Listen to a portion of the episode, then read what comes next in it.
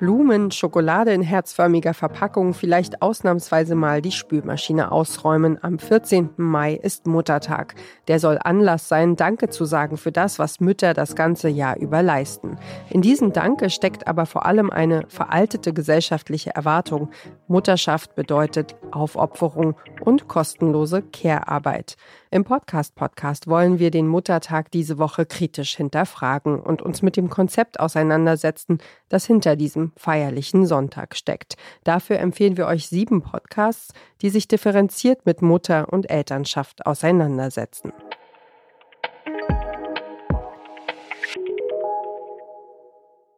Was ist emotionale Arbeit? Wie steht es um die Arbeitsbedingungen in der Pflege und wie kann Familie feministisch organisiert werden? In diesem Podcast dreht sich alles um Sorgearbeit. Es ist ein Thema, das in den vergangenen zwei Jahren mehr Aufmerksamkeit erfahren hat. Nicht zuletzt auch durch die Corona-Pandemie, die die teils katastrophalen Zustände in der Pflege- und Gesundheitsversorgung auch in Deutschland noch mehr deutlicher sichtbar gemacht hat. Ohne Pflege, also Care, funktioniert keine Gesellschaft. Sie ist unsere Lebensgrundlage und von Geburt an brauchen Menschen Pflege und Fürsorge. Das sagt die Journalistin Sarah Ulrich und ihr hört den Podcast-Podcast von Detektor FM. Heute empfehlen wir euch den Taz-Podcast We Care. We Care ist 2020 an den Start gegangen, also zu Beginn der Corona-Pandemie. Der Podcast bespricht gesellschaftliche Schieflagen, die während der Pandemie besonders deutlich geworden sind. Zum Beispiel, dass die Verantwortung für unbezahlte Sorgearbeit immer noch ungleich verteilt ist. Den Großteil übernehmen Frauen und queere Menschen. In jeder Folge bespricht Host Sarah Ulrich einen Aspekt von Sorgearbeit, jeweils mit verschiedenen Gästen. Zum Beispiel geht es um queere Elternschaft. Die Taz-Redakteurin Luise Strothmann fragt sich in dieser Folge, wie kann Verantwortung für Kinder aussehen abseits der Norm der Hetero-Kleinfamilie? Was für Barrieren erfahren Transeltern und Familien mit mehr als zwei Elternteilen? Und wo leben queere Eltern Konzepte vor, von denen vielleicht auch viele hetero Familien lernen könnten? Darüber wollen wir heute sprechen. Dafür habe ich heute Maya zu Besuch. Maya ist trans, Maya ist Mutter, sie hat zwei Kinder und lebt in einer polyamoren Patchwork-Familie. Was das bedeutet, das erzählt sie uns heute. Herzlich willkommen, Maya. Ja, danke, dass ich hier sein darf.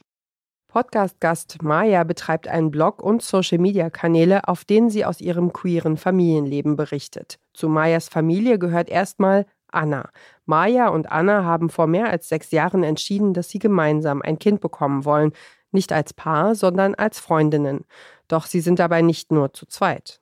Genau, dann gehört zu meiner Familie noch Jo dazu. Jo ist ähm, eine langjährige Partnerin von mir, die ähm, zu dem Zeitpunkt, wo Anna und ich dieses Kind gemeinsam geplant haben, dann gesagt hat, hey, hm, was macht denn das jetzt mit mir? Ich habe zu dem Zeitpunkt, wo diese Schwangerschaft war, auch mit Jo zusammengewohnt und wir haben uns dann einfach äh, gefragt, ja, wie, wie gehen wir denn damit um und wie, wie wird denn deine Rolle dabei irgendwie sein?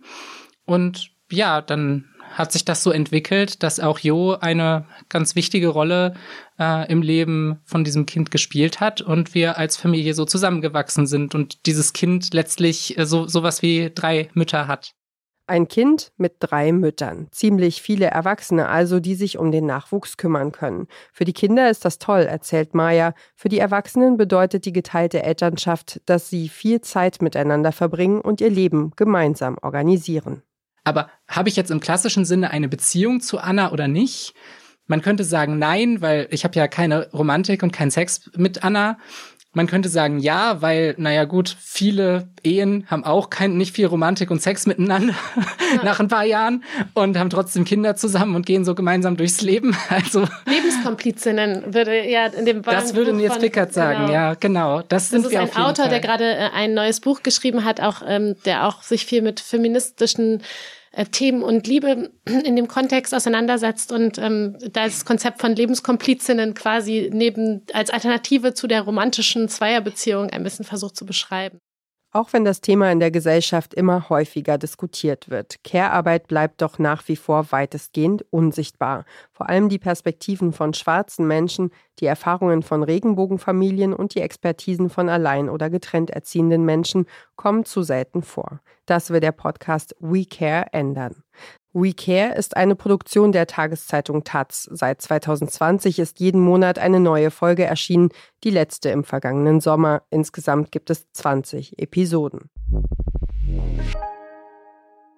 Und wer diesen Podcast hört, hat alle Schubladen aus einer alten Kommode über Bord geworfen und die leere Kommode mitten ins Wohnzimmer gelegt, als Couchtisch zum Füße hochlegen.